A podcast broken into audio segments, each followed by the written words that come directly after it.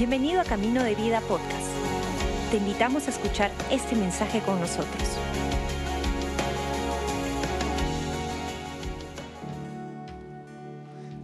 Miren, hay una cosa que me encanta de nuestro pastor, de Pastor Robert. Él siempre suele decir que la palabra es la que hace la obra. Y es verdad, es la palabra de Dios. Siempre es la palabra de Dios. Desde Génesis fue la palabra de Dios. ¿Se acuerdan? Y dijo Dios, ¿qué dijo Dios? La palabra. Y dijo Dios, que sea la luz, y la luz fue. La palabra hace la obra. Dios emite su palabra y esa palabra se cumple. ¿Dónde empiezan los problemas con la palabra de Dios? Mira a tu izquierda, mira a tu derecha, ahí tienes el tropezón a la palabra de Dios. Nosotros somos las personas que de alguna manera, en serio te lo digo, impedimos que esa palabra se cumpla. Te lo prometo. O sea, la Biblia está llena de ejemplos de cómo Dios suelta su palabra con una promesa, con un principio, y cataplum, algo pasa. Alguien desobedece, alguien hace lo que le parece, eh, pero eso era antiguamente. Yo sé que ustedes todos siempre escuchan la palabra de Dios y la obedecen al 100%, ¿no es cierto? ¿No es cierto? ya, ya me empezaron a preocupar. Esta noche yo quería explicarles un principio que amamos en casa. Que todo este mes estamos hablando, dicho sea de paso, generosidad, ¿cierto? Ya ustedes deben estar hasta acá, ya generosidad otra vez, ya pues. Pero quiero que entiendan algo. Hay un principio muy valioso del reino de Dios. Generosidad. En serio, eh, es un principio que nuestros pastores han escogido como uno de los valores de camino de vida. Pero para ser sincero, tú revisas la Biblia y está llena, pero así, llena de generosidad. La generosidad de Dios expresada de muchas maneras. La gracia de Dios es su generosidad en extremo. Ahí está, para que lo puedas entender con más precisión. Entonces, hoy día vamos a hablar, pero de un ángulo que te va a llamar la atención y quiero que prestes mucha atención, ¿ok? ¿Y qué les parece si vamos a orar para preparar nuestros corazones, ¿ok? Señor nuestro Dios, en esta noche tu palabra va a ser expuesta. Y Señor, te pedimos de todo corazón que sea tu Espíritu Santo acomodando cada palabra tuya a nuestra necesidad. Sí, Señor, estamos aquí, queremos oír, queremos obedecer. Y, Señor, confiamos en ti. En tu nombre, Jesús. Amén, amén. Muy bien. Entonces, primero voy a mover esto. Voy a sacar algunas cosas porque necesito claridad. Un segundo.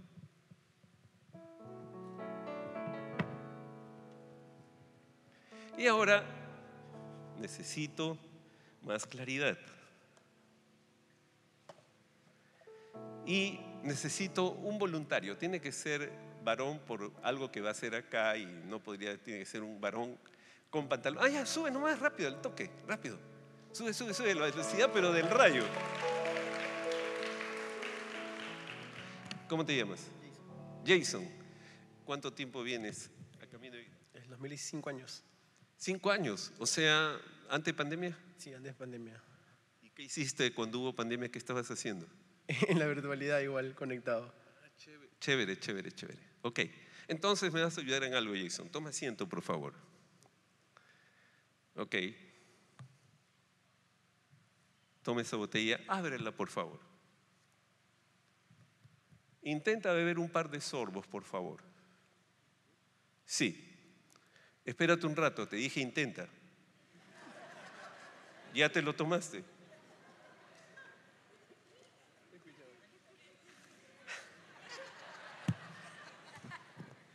Ya lograste la ilustración, qué hacer. Ok, ok. Vamos a arreglarlo en camino. Intenta. ¿Qué es intentar? Antes, antes, perdón, de repente yo estoy mal. ¿Qué es intentar? ¿Hacer algo? No, intentar. Tratar de hacer algo, pero no hacerlo. ¿Cierto? Intenta tomar un par de sorbos de agua. Intenta. No, intenta, te he dicho, no digo que lo hagas. No sé si. ¿Se dan cuenta? Eh, espérame un ratito, no, no tomes eso. Así como Jason, nosotros a veces interpretamos rápidamente lo que nos están diciendo como instrucciones y ya, ya, ya entendí. Y no estamos atentos y uno de los temas de los cristianos es que venimos los domingos con buen corazón y con el mejor deseo de cumplir con la religión y también con la superstición, pero nos olvidamos que este es un tiempo muy importante donde tú afirmas tu relación con Dios por reflexionar. La palabra está diseñada por Dios para que tú y yo la reflexionemos. Pero yo sé, o sea, andamos a veces en... Y, Jason, yo lo veo y Franco que tú tienes un perfil de buen cristiano. En serio, hasta una foto puedo tomar tuya ahí. Pero ¿cuál es el problema? Jason teniendo buen, buena intención, buen deseo, hace lo que él cree que debe hacer, ¿cierto? ¿Sí? ¿Qué, qué escuchaste cuando yo te dije intenta tomar dos sorbos de agua? Eh, que iba a tomar. pero no te dije, tómalo. ¿Y por qué no te detuviste? O por lo menos a preguntarme, ¿no? Claro, es como que intenté hacer lo que yo pensé. Sí, ¿ok? ¿Siempre eres así? Creo que sí, a veces. Ok, Jason, espera, no te muevas. Disculpa, pero miren, es importante que si tú estuvieras acá, hubiera pasado exactamente lo mismo. Exactamente lo mismo. Porque eres un ser humano más o menos como Jason, con algunas características propias tuyas, pero eres un ser humano que rápidamente, sin reflexionar, quieres tomar acción. ¿Te acuerdas de un personaje que acompañó a Jesús que tenía esa característica bien marcada? Pedro, ¿no? Sí, pero todos eran igual. Pedro era el que más destacaba, pero Judas era igual, Juan era igual, Marcos era igual, Mateo era, todos eran iguales cada uno con su propio sabor y su tonalidad. Así que, Jason, no estás solo, tú puedes ser discípulo de Jesús. Estás en buen, en buen nivel. Ahora, escúchame, me estás atendiendo bien, eh, voy a hablar un castellano claro por si puedo cometer un error. Si no tienes claridad, me preguntas, ¿ok? ¿Está claro todo? ¿Sí? Entonces, Jason, por favor, intenta tomar un sorbo de esa botella, un sorbo de agua. Intenta, por favor. ¡Wow! Muy bien. Un fuerte aplauso, Jason. Gracias por ayudar. Toma asiento. No, no. Llévate, llévate el agua. Sí, ya no va a tomar, ya te tomaste el agua. ¿Qué pasa? Hoy día vamos a hablar de algo cuando tú vienes, reflexionas la palabra de Dios o vienes y estás acá, ah, lo cual, mira, no quiero ser mala onda, ¿ok? Quiero ser claro nada más, pero mala onda no, ¿sí? Yo me sorprendo, porque yo te cuento una cosa, tengo un IQ altísimo, altísimo. Tomo una prueba, seis psicólogos y tengo un IQ altísimo, pero yo tomo notas, porque no tengo tanta memoria, no tengo tanta capacidad, en serio. Y por eso cuando veo personas que no toman nota, digo, wow, debe ser un IQ pero fantástico de la NASA. Ahora, te lo digo como recomendación, mira, no te, no te quiero torturar, no te quiero culpar, sino solamente te digo, si no tomas nota, de aquí sales a la esquina, si vas en el vehículo que vayas, ya te olvidaste hasta de mi cara, en serio. En cambio, si tomas nota, por lo menos te vas a acordar de lo que anotaste. Es una recomendación. ¿Por qué razón? La palabra de Dios ha sido diseñada por Dios para que tú la apliques, pero para aplicarla, como cualquier instructivo que hay, tienes que leerla, tomar nota, reflexionarla. ¿Ok? Dicho esto, cierro ahí y vamos a una historia bien interesante y tiene que ver mucho con la generosidad, pero Presta atención porque te vas a sorprender. Está en Primera de Samuel, en Primera de Samuel, el capítulo 25, en un episodio muy singular, muy singular. El que está familiarizado con la palabra de Dios sabe de qué estamos hablando. ¿Ok? Entonces yo voy a leer del versículo 4 hacia adelante. Dice 1 Samuel 25, versículo 4. Supo David en el desierto que Nabal esquilaba sus ovejas. Entonces envió David diez jóvenes y les dijo, subid a Carmel e id a Nabal, saludad, saludadlo en mi nombre y decirle, pasa a ti, a tu familia y pasa todo cuanto tienes. He sabido que tienes esquiladores. Ahora bien, tus pastores han estado con nosotros, no los tratamos mal ni les faltó nada en todo el tiempo que han estado en Carmel. Pregunta a tus criados y ellos te lo dirán. Hay por tanto estos jóvenes gracias a tus ojos porque hemos venido en buen día. Te ruego que des lo que tengas a mano a tus siervos y a tu hijo David los jóvenes enviados por David fueron y dijeron a Nabal todas estas cosas en nombre de David y callaron. Pero Nabal respondió a los jóvenes enviados por David. ¿Quién es David? ¿Quién es el hijo de Isaí?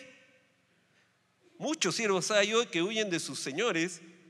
¿He de tomar yo ahora mi pan mi agua y la carne que he preparado para mis esquiladores y darla a hombres que no sé de dónde son.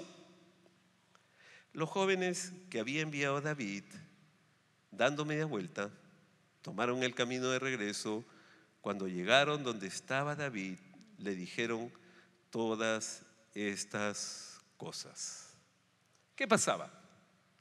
Naval era un hombre, como ya te he dicho, recontramillonario, tenía de todo.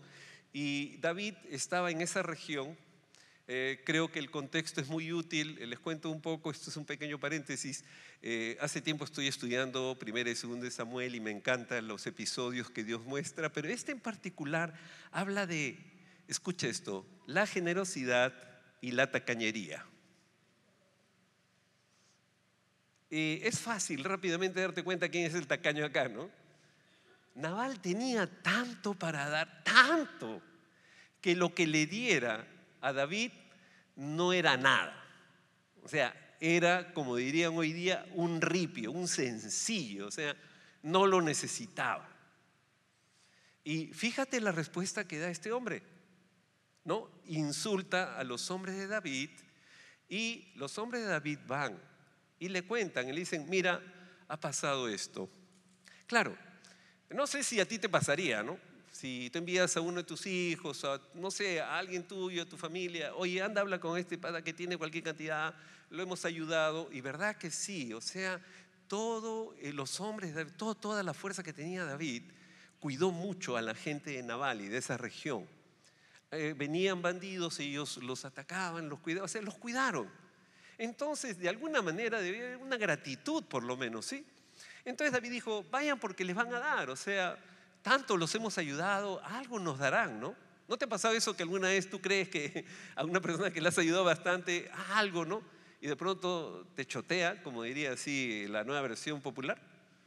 Ahora, fíjate esto porque es importante que lo entiendas. O sea, yo me quedo pensando algo y me quedo pensando en que David recibe la mala noticia y como cualquier ser humano se molesta puedes leer el contexto y dice, ahora no va a quedar ni uno de ellos vivo. Así, eso fue, se fue al otro extremo. O sea, ahí no reflexionó, no, nada, no le preguntó a Dios, dijo, estoy recontra asado. ¿Alguna vez te ha pasado eso? ¿O tú eres tan santo que no te enojas? Bueno, entonces, lo que yo quiero confesarte de este pasaje es algo. Y, voy a cerrar un rato.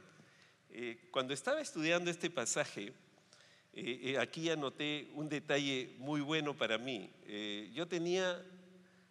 Ah, ¿Alguno se acuerda de la tienda tía? Tía. Levante su mano quien se acuerde, porque me siento solo. Ah, wow. Somos varios. Bueno, gracias Señor. No, no estoy solo. Chicos, los jóvenes, tienda tía era lo que ahora le podemos llamar un supermercado, ¿no? No daba para mall, era un supermercado grande de esa época, era chico, después cuando crecí me di cuenta que era tan chico, pero para mí era grande, ¿no? Y vendían de todo, era algo así como una mezcla de Plaza Vea, una cosa rara así, ¿ok? Pero era tía. Y después apareció el moderno que se llamaba Monterrey. Y eso estaba en el Girón de la Unión. El Girón de la Unión, en la época que le estoy hablando, uff, hace tiempazo, el siglo pasado, eh, el Girón de la Unión era el lugar central de Lima. O sea, si tú no ibas al Girón de la Unión, no conocías Lima. Ahí está, bien fácil era el negocio, ¿no? Entonces mi padre, para poder llevarme a pasear, me llevaba los días sábados al Girón de la Unión. Y en el Girón de la Unión había dos points que a mí me encantaba. Uno era una dulcería que estaba al lado de Tía, por eso le digo la tienda Tía, y el Haití que estaba al final, que está por lo que es el correo, que ya no está ahora por ahí, pero estaba el Haití, entonces en la dulcería, obvio, mi padre, él, era dulcero, comía dulces como cancha, yo lo acompañaba porque yo quería estar con él nada más, no, no me gustan los dulces aún hoy en día, por si acaso si me vas a regalar algo, regálame chifa, maqui, lo que sea, pero no me regales ningún dulce, ninguna torta porque no me gusta, este, ya sabes, ya, el café toma amargo, todo lo toma amargo, así que ya por si acaso te dateo. Entonces, yo lo acompañaba a mi padre para estar con él, ¿no? Y para mí el vacilón era estar con mi papá, o sea, era, el espacio. ¿Por qué? Él era un agente vendedor, paraba viajando a provincias, entonces yo lo veía prácticamente dos veces a la semana, los días lunes y los días viernes. Después no lo veía, en serio, porque él paraba viajando, ¿no? Y yo por él después cuando crecí me llevó a los lugares donde hacía negocios, conocí Arequipa, conocí Huancayo, conocí varios sitios. Y, y de pronto pasó algo. Estábamos en el Haití eh, el Haití es como el Haití que hay en Miraflores, no sé si ubican, cafetería y toda la historia. Y era mi tiempo, mi espacio, mi momento sagrado con mi viejo, ¿ok? Tenía 12 años, era un chico, ¿no? Y, y de pronto estamos conversando. ¿Qué le estaría conversando yo? Pues mi papá era buena onda, estaría aburrido, pero igual me escuchaba. Y, sí, porque uno a los 12 años a veces habla tonterías, pero si papá te quiere, te escucha, ¿no? Y, y total, se aparece un chiquito con su cajita de lustrar zapatos. Y le dice, lustrada, lustrada, le dice a mi papá. Mi papá le dice, ya, hijito, ponte acá. Entonces yo primero dije, bueno, le voy a lustrar, ¿no? Le lustró, rapidito lustró. Le dice, toma asiento, hijito. Entonces, para mí, toma asiento. Y el mozo vino y lo quiso sacar. El mozo se acercó, le dijo, oye, ándate. Y mi papá le dijo, es mi invitado. Y yo dije, oye, el invitado soy yo. O sea, y yo, ¿dónde quedo en esta jugada? Y, te confieso que me quedé así, lo miraba al chico con una cólera, era un chiquito de casi de mi edad, y lo miraba con bronca porque me estaba quitando mis minutos con mi viejo, ¿no? Y de pronto eh, le dice, ¿qué quieres comer, hijito? Y el chiquito lo miraba así medio entre, ¿cierto? ¿No? Con duda. Y mi viejo agarra y le dice, pide lo que quieras. Entonces le pidió me acuerdo hasta ahora, ¿no? Como una suerte, en esa época le decían quequito, ¿no? Un queque, ¿no? Ah, ahora le han cambiado el nombre, ¿no? ¿Cómo le dicen ahora los queques? Los que... Eh, muffin, ok, sí, pero en mi época era que, que no fastidia un quequito. entonces, entonces le sirvió su quequito al chiquillo, yo lo miraba y, y yo estaba con mi sándwich triple, porque a mí me gustaba eso de, ¿cómo es? Tomate, palta y huevo. Yo estaba ahí, hasta las ganas se me quitó de comer, estaba con bronca, ¿no?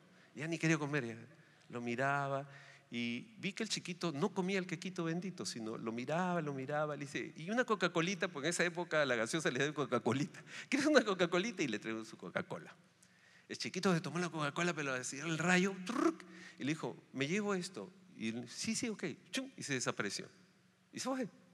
Pero me malogró toda la tarde, porque después yo estaba con la cara torcida, ¿no? O sea, ya no quería hablar con mi viejo, ya no quería hacer nada. Y mi viejo caminando me dice, ¿qué pasa? Le digo, no, eh, total, yo quería conversar contigo, tú le prestaste atención al chico. Y me dijo, un día vas a aprender algo muy importante. Les confieso que en ese rato yo no quería entender nada, así que no, ni caso le hice, algo bonito habló, pero yo estaba asado. Y lo único es que vas a aprender algo importante, lo importante de ayudar a alguien que no puede, nada más. O sea, el resto me habló cosas, historias que a veces tu papá te cuenta. ¿No visto que los, los papás cuando son mayores te dicen historias y te cansan porque hablan mucho? Una cosa así. Y ah, lo único que me acordé es que algún día iba a aprender eso. Cuando veo la vida de Naval, yo digo, este hombre en algún momento no tuvo tanto. Este hombre en algún momento empezó a crecer y en algún momento tuvo bastante, en algún momento. Y, fíjate, el contraste que quiero que veas de esta historia, porque es interesante para que tú la puedas ver. Vamos al versículo 23, ¿ya? Mira el versículo 23, y es bien chévere porque te va a dar un contexto bien bonito. Dice la palabra del Señor, estoy por si acaso, 1 Samuel 25 y 23 dice, cuando Abigail vio a David, se bajó enseguida del asno, inclinándose ante David, se postró en tierra y echando hacia sus pies le dijo, que caiga sobre mí el pecado. Señor mío, pero te ruego que permitas que tu sierva hable a tus oídos y escucha las palabras de tu sierva. No hagas caso ahora, mi Señor, de ese hombre perverso de Nabal, porque conforme a su nombre así es. Él se llama Nabal y la insensatez lo acompaña. Pero yo, tu sierva, no vi a los jóvenes que tú enviaste. Acá hay una parte sumamente valiosa que quiero que aprendas. Muy, muy importante. Eh, Abigail era la esposa de Nabal. ¿ok? Abigail se entera, vienen sus sirvientes y le dice, mira lo que ha hecho tu esposo, fíjate con quién se ha embroncado, con el hombre que nos cuidaba, con la... Fíjate, y Abigail, una mujer sensata, una mujer hábil, va corriendo donde David juntó, puedes leer por favor, juntó bueyes, juntó animales, juntó cosas y fue y eh, eh, todo lo puso, dice, en varios asnos y se acercó de David, porque sabía que venía David con toda la furia de la vida. Y le dijo, mira David, ya escuchaste la conversación, ¿no? El necio es Naval. Ahora, quiero que entiendas esto. ¿Te queda claro quién es el necio? ¿Quién es la persona tacaña? ¿Cómo se llama? Naval. ¿Te queda claro quién es la persona generosa? Abigail. Ahora, quiero que entiendas esto, porque cuando tú veas este pasaje, hay un aspecto fundamental que está acá. Mira, mira el versículo 35. Vamos hacia adelante. 35. Escucha esta parte porque necesito que tengas claro el contexto. Dice, David versículo 35. David recibió de sus manos lo que había traído y le dijo, sube en paz a tu casa, pues he escuchado tu petición y te, te la he concedido.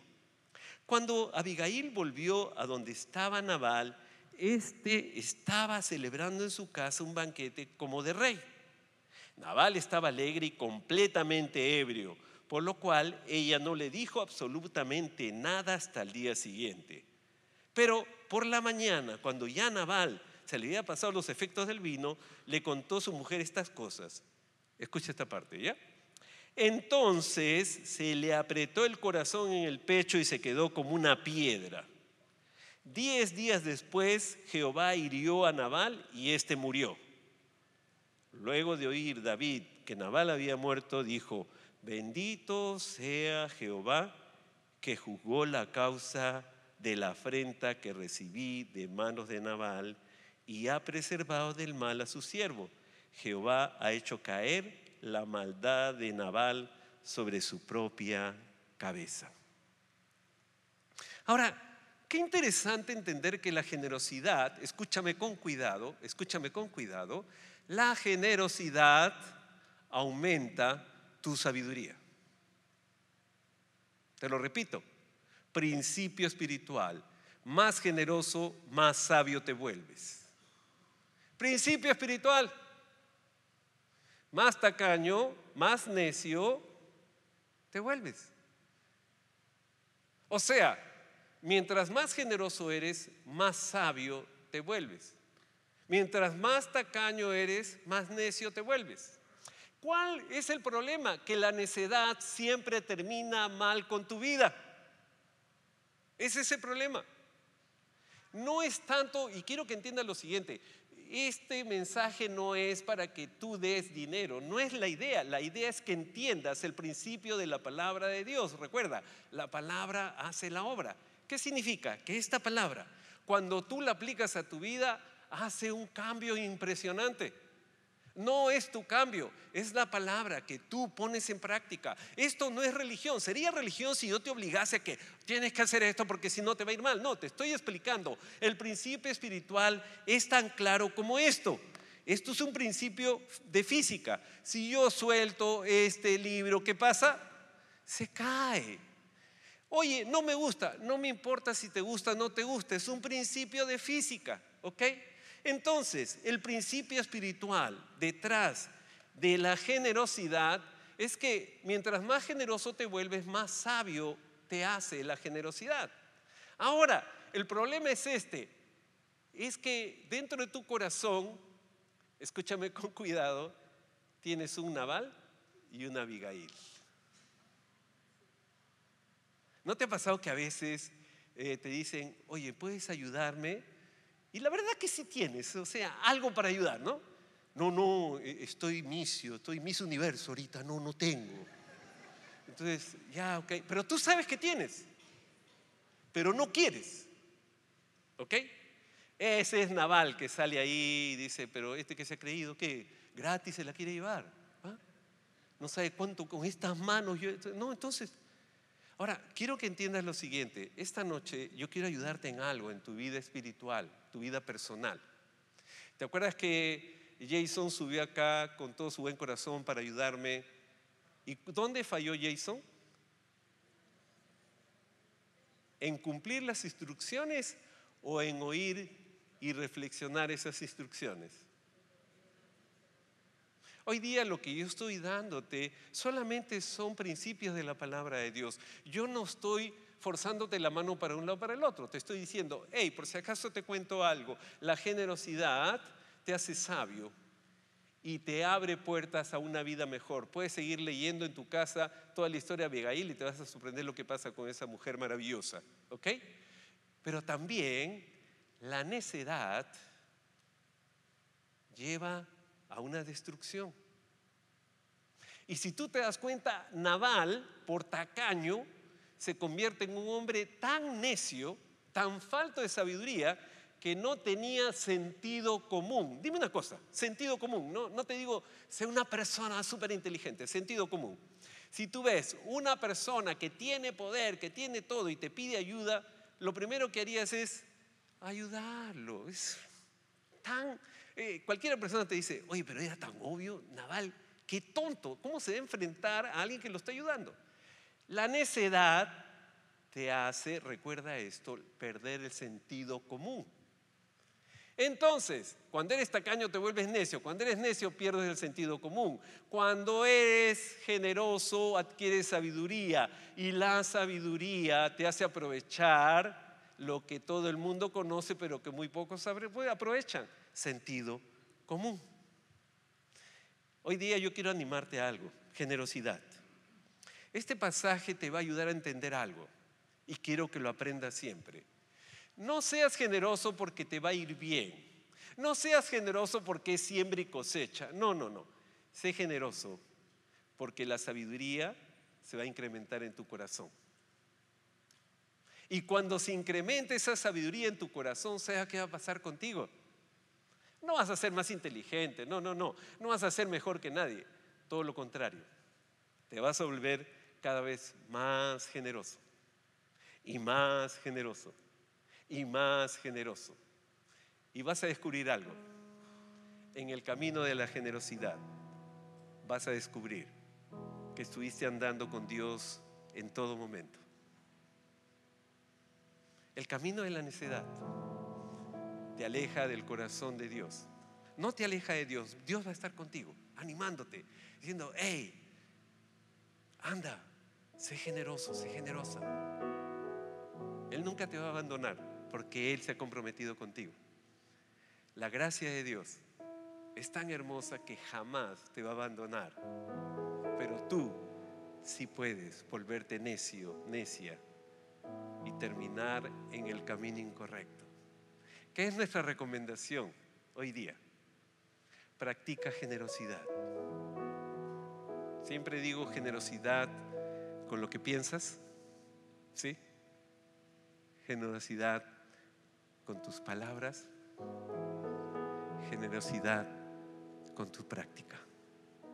Cada día, cada día. No tiene que ser grandezas, no tienen que ser cosas súper extraordinarias. En este caso de Abigail, sí tenían cualquier cantidad y ella sabía que eso no les hacía, pero ni un rasponcito a todo lo que ellos tenían. Nuestro deseo es que tu corazón sea cada vez más generoso, porque la sabiduría siempre te va a mantener unido, unida a Dios. Y esa es la verdadera meta y propósito. ¿Se acuerdan? Sabiduría. Ante todo, adquiere sabiduría. Porque es casualmente la sabiduría que se va incrementando en cada corazón que es generoso. Y siempre te vamos a enseñar a practicar generosidad por esa razón. Vamos a orar. Señor nuestro Dios, hoy día, Padre, te queremos dar gracias en primer lugar, porque tu presencia en este lugar lo llena todo. Sí, Señor, tu poder, tu persona está acá. Y Padre, yo bendigo a cada hijo e hija tuyo que está aquí reunido, para que, al igual que Abigail, cada uno de ellos puedan, Señor, crecer, crecer y crecer en generosidad, para que tu sabiduría llene sus corazones. Padre, gracias por darnos un corazón como el tuyo. Ahora, Padre, ayúdanos a forjar ese corazón poniendo en práctica con nuestros pensamientos, con nuestras palabras, con nuestras prácticas. Tu gracia expresada en generosidad. Señor, también oro por aquellas personas que están acá y que tal vez, Padre, están por primera, segunda vez. Y yo oro por cada vida que está aquí, que no te conoce. Y tú, Señor, en tu inmensa e infinita misericordia bondad y generosidad, viniste a este mundo, Jesús, y entregaste toda tu sangre, entregaste tu cuerpo, derramaste toda tu vida generosamente para darnos salvación y vida eterna. Gracias Jesús. Y Señor, lloro por cada persona que no te conoce y que está aquí, para que tú derrames bendición tras bendición sobre sus vidas. Gracias por acompañarnos. Esperamos que hayas disfrutado el mensaje de hoy. Si deseas más información, síguenos en nuestras redes sociales o visita caminodevida.com.